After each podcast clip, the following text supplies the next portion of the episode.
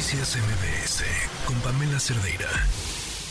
En la línea nos acompaña Boris Hernández, meteorólogo del Servicio Meteorológico Nacional de la Conagua. ¿Cómo estás, Boris? Buenas tardes. Hola, Pamela. Muy buenas tardes. Pues aquí presentes.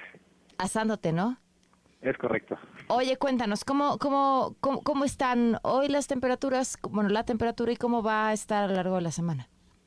Claro, mira, comentarte que el día de hoy en la Ciudad de México tuvimos, eh, alcanzamos 33.3 eh, grados Celsius de temperatura máxima. Esta temperatura no rebasó el histórico, que es de 33.9 y se registró un 9 de mayo de 1998.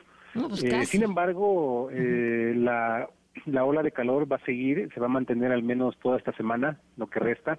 Y bueno, hay que esperar porque muy probablemente este dato de 33.9 se pueda alcanzar, incluso se pueda rebasar, ya que eh, esta onda de calor pues se mantiene, ¿no? Se mantiene debido a las condiciones de una, una alta presión o una circulación anticiclónica en niveles medios de la atmósfera y eso es lo que provoca esta onda de calor.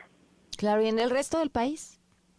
En el resto del país tenemos temperaturas también muy muy altas, eh, principalmente en eh, Guerrero, donde se ha registrado se han registrado 43.7 eh, grados Celsius. Sin embargo, la máxima que se ha, se ha registrado en toda la República es eh, Ciudad Altamirano Guerrero, precisamente, y ahí fue de 46.1 grados Celsius durante toda durante toda esta onda de calor que se ha presentado. Es ahí La donde máxima- hemos tenido los, el valor más alto.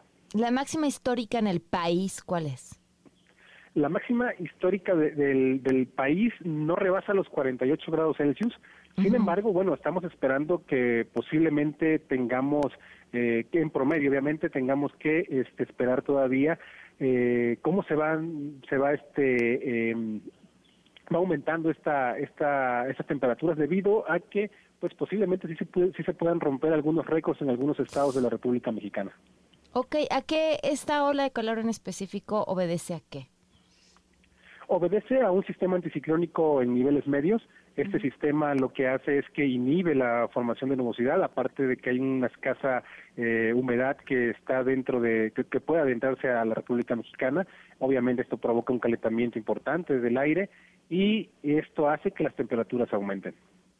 Pues ahí están las recomendaciones, ¿no? Mantenerse a la sombra, tomar agua, mantenerse bien hidratados, ¿algo más? Sí, mira, eh, comentarte que, bueno, los efectos en la población son diversos. eh, hay Claro. insolación, desmayos, golpe de calor, deshidratación. Y por eso hay que protegerse, evitar asolearse entre 11 y 4 pm. Este, hay que vestir ropa pues suelta, con colores, con colores claros. Asimismo, mantenerse hidratados todo el tiempo, aun cuando no tengamos este sed, hay que Sí. tomar este eh, líquidos. Claro, pues ahí están. Muchísimas gracias por las recomendaciones, eh, Boris, gracias. Estamos a órdenes. Noticias MBS con Pamela Cerdeira.